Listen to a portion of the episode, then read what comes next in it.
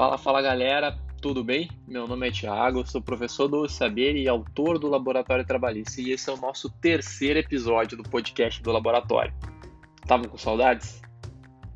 Então, pessoal, é... hoje a gente vai fazer a transmissão do nosso primeiro informativo, que é o 220. Vamos lá, primeiro lugar, vamos começar a trabalhar. É... Para você usar o podcast como mecanismo produtivo de estudos, eu tenho duas sugestões para vocês. A primeira é que vocês acessem o site do Saber, lá naquela aba de material gratuito, que aliás é recheado de coisa bacana para você estudar, tudo de graça, sem custo nenhum. Ou mesmo no nosso drive lá do Instagram, é, que tem um link lá, laboratório.trabalhista, o link está na bio. Você baixa, lê o nosso material comentado ou resumido, o que você preferir, e só depois escuta o nosso podcast.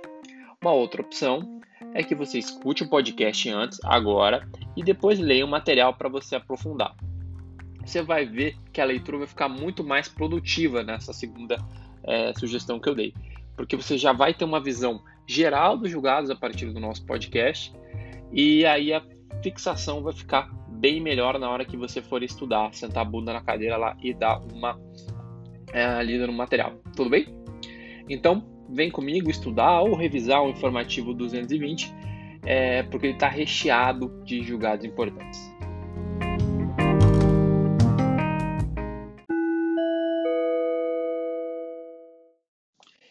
No primeiro julgado do informativo, a gente tem uma decisão do órgão especial. Pessoal, o órgão especial, ao analisar uma questão de ordem apresentada pelo ministro Cláudio Mascarenhas Brandão, decidiu por maioria suspender o julgamento de um agravo em mandado de segurança impetrado contra a decisão monocrática de ministro do TST, que, com fundamento no artigo 896-A, parágrafo 5 da CLT, negou o seguimento ao agravo instrumento em recurso de revista por não reconhecer a transcendência. O que, é importante aqui e o que, que você deve estar se perguntando? O que, que diz o artigo 896-A, parágrafo 5 da CLT, correto? O artigo 896-A Trata da transcendência, pessoal, aquele requisito do recurso de revista que demanda que o recurso tenha algum reflexo geral de natureza econômica, política, social ou jurídica para ser reconhecido e julgado, para ser conhecido e julgado lá no TST. E o artigo 896-A, parágrafo 5 ele determina que é irrecorrível a decisão monocrática do relator que, em agravo instrumento em recurso de revista, considera ausente a transcendência da matéria objeto do, do, objeto do recurso. E por que, que o órgão especial entendeu é, por bem suspender esses julgamentos? É que para o colegiado, a apreciação dos recursos em que se discute a aplicação do referido dispositivo legal, do 9, no 896A, parágrafo 5 ele poderia gerar um dano irreversível aos recorrentes em virtude da possibilidade posterior de reconhecimento de sua constitucionalidade, sem constitucionalidade. Ou seja, o, enquanto a gente está discutindo, lá no pleno TST, a constitucionalidade desse dispositivo, é prudente você suspender os julgamentos que envolvam a sua aplicação. Tranquilo? Beleza. Então, pessoal, vamos continuando. O segundo julgado do nosso informativo ele diz respeito a uma decisão da seção especializada em dissídios coletivos, que daqui para frente a gente vai chamar só de SDC, tudo bem? O que a STC entendeu nesse julgado? A STC entendeu que a greve motivada pelo descumprimento patronal de obrigações contratuais e legais permite a mitigação da necessidade de cumprimento das formalidades legais é, para a deflagração do movimento grevista, com base na excludente de abusividade prevista lá no artigo 14, parágrafo único da Lei 7783 de 89, conhecida como Lei de Greve. No entanto, a configuração dessa excludente ela pressupõe um descumprimento grave, por parte do empregador, seja pela natureza, seja pelo acúmulo de inadimplementos. Pessoal, vocês sabem que o exercício do direito de greve é assegurado constitucionalmente, mas ele necessita observar alguns parâmetros requisitos para ser considerado regular. Então, em geral, antes de deflagrar a greve, é necessário que exista uma real tentativa de negociação entre as partes, aprovação da Assembleia Geral de Trabalhadores, o aviso prévio ao empregador 48 ou 72 horas antes, conforme a natureza e essencialidade da atividade. E, além disso, a manutenção de equipes de empregados para evitar o prejuízo ao funcionamento do maquinário ou, da, ou do, do negócio, correto? Então, nesse julgado, o que a STC entendeu? É, a STC entendeu que é possível você flexibilizar esses requisitos legais se verificado o descumprimento patronal de obrigações contratuais e legais. desde que ele seja grave.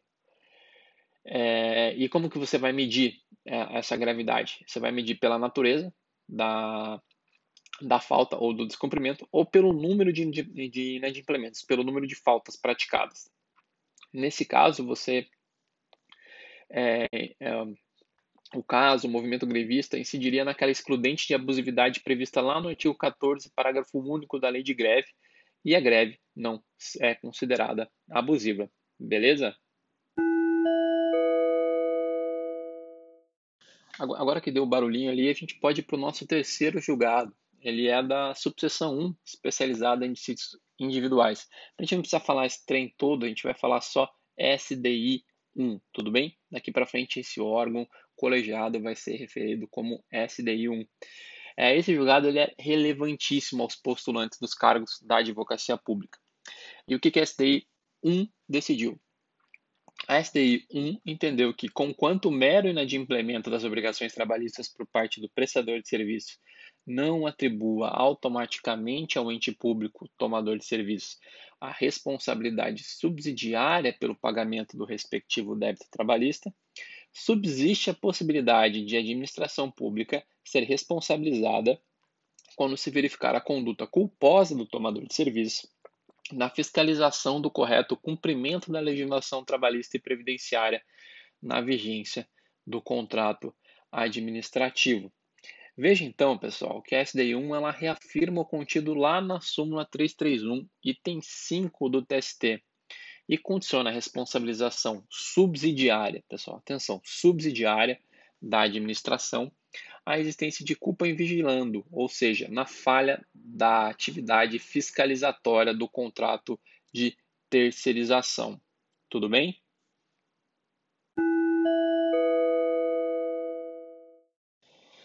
Vamos ao quarto julgado de hoje, então, pessoal. A gente já trocou de colegiado agora, hein? Agora a gente está na subseção 2, especializada em dissídios individuais, que a gente vai chamar só de SDI 2, para não precisar ler todo esse nome aí. E o que, que ela decidiu? Ela decidiu que não é cabível o manejo de mandado de segurança para impugnar uma decisão que suspendeu a execução de título judicial em obediência a provimento cautelar emanado do STF em questão gravada de repercussão geral o, o, o que, que ele quis dizer aqui? Que não pode utilizar o mandado de segurança para impugnar uma decisão do juiz que determinou a suspensão da execução, porque o STF determinou que os processos que fossem julgados com essa matéria ficassem sobrestados em razão da análise de um recurso extraordinário ou de uma causa que lhe foi submetida sobre a, é, sobre a sistemática da repercussão geral. Então, é, para a SDI 2, a determinação de suspensão da execução definitiva, que foi decidida no bojo de uma é, no bojo de decisão de extinção sem resolução de mérito de embargos da execução, ela pode ser impugnada por meio de agravo de petição. E por isso não é adequada a, a utilização do mandado de segurança. E por que, que a SDI 2 ela chegou nessa conclusão? É porque se você tem no ordenamento jurídico um instrumento processual idôneo para corrigir o alegado erro do juiz, é, você não precisa do mandado de segurança, correto? Inclusive é isso que prevê lá o artigo 5 inciso 2 da Lei 12.016 de 2019, que é a Lei do Mandado de Segurança, e também é o J92 da SDI 2 do TST. Basicamente, existindo um instrumento processual é, específico para impugnar aquela decisão, você tem que utilizar ele, não pode utilizar o mandado de segurança. Deu para entender? Então, a gente vai para o outro julgado, que é do mesmo órgão colegiado, da mesma SDI 2. Então, no informativo 220, é, também foi veiculada uma decisão da SDI 2 que entendeu que é incabível ao habeas corpus para discutir a interpretação do conteúdo de cláusula contratual para se extrair a garantia de exercício profissional. Assim, o habeas corpus ele não é um meio processual adequado para impugnar a decisão que determinou que o trabalhador se abstenha de prestar serviço a empresas concorrentes, conforme a obrigação prevista em aditivo ao contrato de trabalho, a chamada cláusula de não concorrência. O habeas corpus, pessoal, você lembra, ele serve para tutela da liberdade de locomoção. E no caso, o trabalhador ele não está cerceado de sua liberdade de locomoção é, ele se impôs, em razão de suas condições subjetivas, um dever de abstenção, a chamada cláusula de não concorrência, e foi compensado por isso. É, a gente tem que lembrar aqui que o, STE, é, que o TST ele reconhece que é possível a pactuação de cláusula de não concorrência, desde que haja estipulação de limitação temporal, vigência para o prazo certo, vantagem que assegure o sustento do empregado e garantia de que se possa desenvolver outra atividade. Então, se ele voluntariamente é, se coloca, aceita essa cláusula de não concorrência, é, não é cabível a utilização do habeas corpus para reinterpretação dessa cláusula. Tudo bem? Com isso, pessoal, a gente acaba os julgados dos colegiados maiores. E agora a gente vai avançar nos julgados das turmas, beleza? Agora a gente pode entrar nos julgados das turmas, pessoal. Eu sei que esses julgados eles são muito mais difíceis de, estu de estudar, até pela forma com que eles são colocados lá no informativo do TST. Mas eles não deixam de ser importantes, tá? É, a cobrança assim desses, desses julgados em provas de, de concurso público. E também, né, a gente está aqui, meu objetivo maior com esse projeto do laboratório é ajudar vocês a estudarem os julgados do TST. Então, é, espero que com mais esse mecanismo é, do podcast eu consiga auxiliar vocês a entenderem esse montão de emendas que eles colocam aqui no final do, do informativo, tudo bem? Então vamos começar com o julgado da primeira turma. A primeira turma do TST entendeu que para fins de concessão do intervalo intrajornada, no sistema de dupla pegada, você deve considerar que é a jornada única. Assim, contraria o artigo 71 da CLT o entendimento de que no sistema de dupla pegada seria devido mais de um intervalo entre a jornada, porque o segundo período de trabalho teria ultrapassado o limite de 6 horas contínuas de trabalho. Acho que muita gente deve estar se perguntando, né, o que é dupla pegada?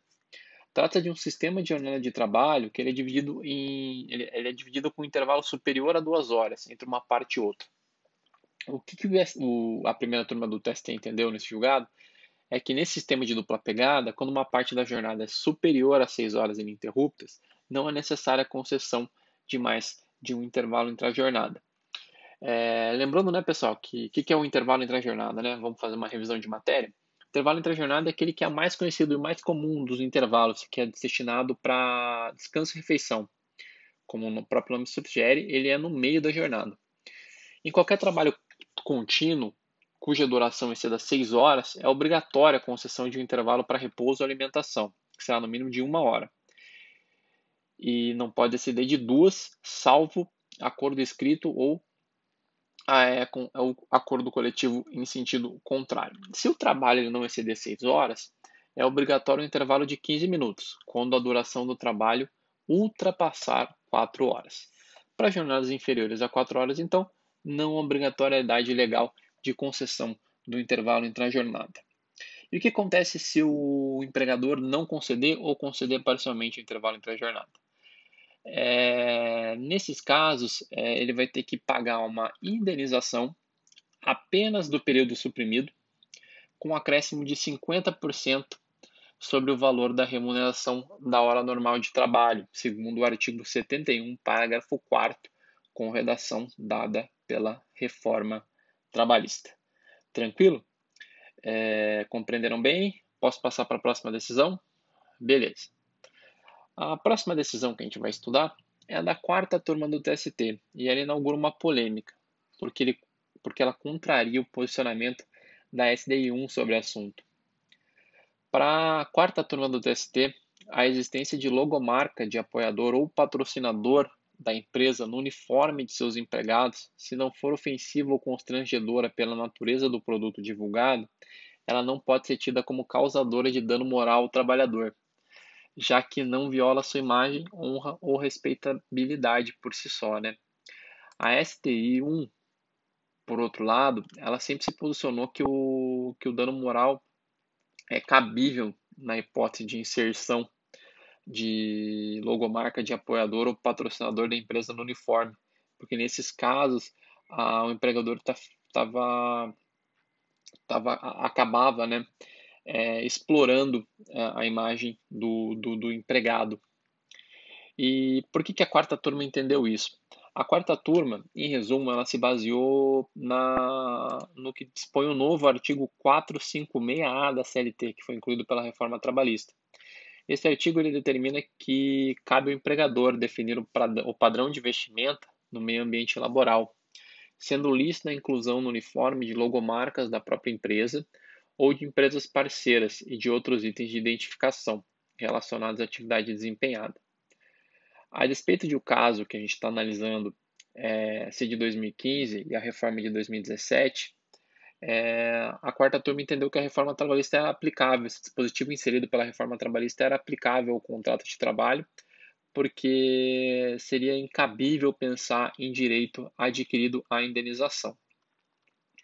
Frente a, a essa decisão da quarta turma, a gente nos resta ver se a SDI1 vai acompanhar o posicionamento da quarta turma ou se ela irá manter o seu, né? Como eu falei, a esse conflito de entendimentos. A quarta turma agora entendendo que não há dano moral, porque ela não viola a imagem ou respeitabilidade do empregado, a simples inserção de logomarca de apoiador ou patrocinador, só que a SDI 1 entende que nesses casos a exploração econômica da imagem do, do trabalhador e aí seria cabível dano moral. É, a gente tem que ver se vai dar certo aí essa briga, qual que vai ser o resultado dessa briga aí entre a quarta turma e a SDI1.